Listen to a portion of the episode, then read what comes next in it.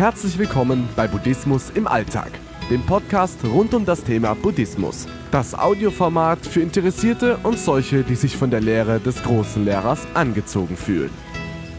Heute hörst du den letzten Teil meines Specials über die Zukunftsangst. Ich empfehle dir, die vorhergehenden Teile zuerst zu hören. Wenn du den Lehren Buddhas folgst, dann werden deine Gedanken weniger Bedeutung in deinem Leben bekommen. Stattdessen wirst du mehr in Wohlbefinden und Vertrauen ins Leben eintauchen, ganz so wie der Lehrer aller Lehrer es uns vorlebte. Ein guter Weg, oder?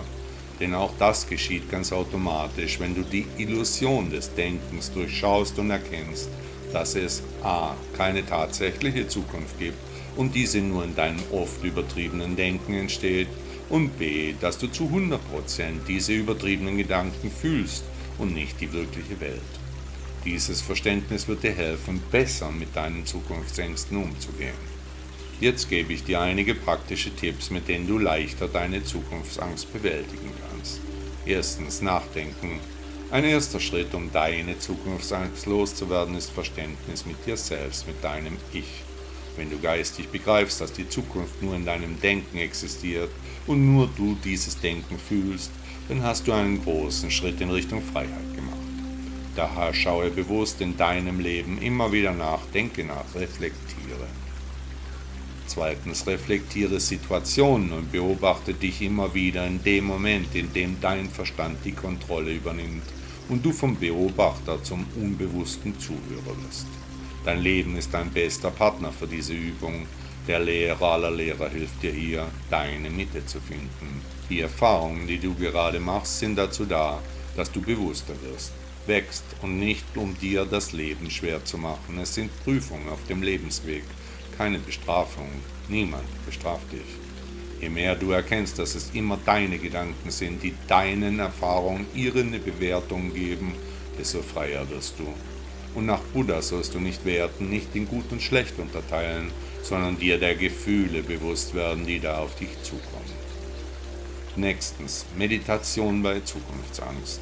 Meditation ist besonders geeignet, um immer wieder den Punkt zu erkennen, dem du von bewusster Präsenz zu unbewusstem Denken übergehst. Wenn du ruhig und ohne Ablenkung sitzt und deinen Atem beobachtest, wird es dir immer klarer, wann du deine Präsenz verlierst und ins Denken abschweifst. Kehre dann bewusst und ohne Bewertung zum Beobachten zurück. Meditation ist eine Übung dafür, dass es im echten Leben immer schneller geht. Denn wenn du irgendwann nach einigen Minuten merkst, dass du in unbewusstem Grübeln über deine Zukunft verwickelt warst, ist es viel besser, als wenn es erst nach Stunden passiert. Weiterhin entlarve die Unwahrheit. Man muss es so hart formulieren, unsere innere Stimme ist der Baron von Münchhausen. Die Stimme erzählt unaufhörlich Dinge, die nicht wahr sind. Wie oft hast du dir schon Sorgen um etwas gemacht, was nie eingetreten ist? Ich habe das früher in jüngeren Jahren ständig getan, bis ich irgendwann erkannt habe, dass die meisten meiner Gedankenfilme niemals eintreffen werden, nur ein Produkt meines Gedankenpalastes sind. Das war der Punkt, an dem ich immer weniger besorgt war und das Leben im Hier und Jetzt immer mehr genießen konnte. Auch dieses Entlarven der Lügen wird dir helfen, auf eine logische Ebene zu erkennen, dass vieles davon möglicherweise übertrieben ist. Lass dich dabei nicht auf eine Diskussion mit deinem eigenen Ego ein. Zuerst einmal bist du nicht derjenige, der mit dieser Stimme diskutiert, sondern sie diskutiert mit sich selbst. Zweitens wirst du selten als Sieger aus dieser Diskussion hervorgehen, denn sie findet immer überzeugende Argumente. Das bedeutet nicht, dass sie wahr sein müssen, aber die Evolution hat das Ego ganz besonders ausgerüstet.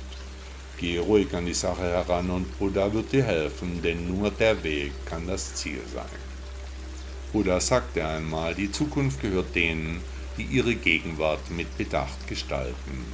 Er sagte auch, die Zukunftsangst entsteht aus der Unwissenheit über das Unvorhersehbare. Lerne im gegenwärtigen Moment zu leben und finde dabei Frieden. Weiterhin sagte er über die Zukunftsangst, die Angst vor der Zukunft ist wie ein Schatten, der deine Gegenwart verdunkelt. Lass los und vertraue dem Fluss des Lebens. Dir der Podcast gefallen? Danke, dass du bis zum Ende gehört hast. Bitte nimm dir die Mühe und bewerte meinen Podcast bei Apple oder Google. Unter shaolin-reiner.de findest du meine Website und auch meine Kontaktdaten. Bitte lade dir auch meine App Buddha Blog aus den Stores von Apple oder Android. Auch würde mich sehr freuen, wenn du mir auf meinen sozialen Medien folgst. Auf Instagram oder auf Facebook findest du mich unter Shaolin Rainer. Ich wünsche dir einen schönen Tag und ein schönes Leben.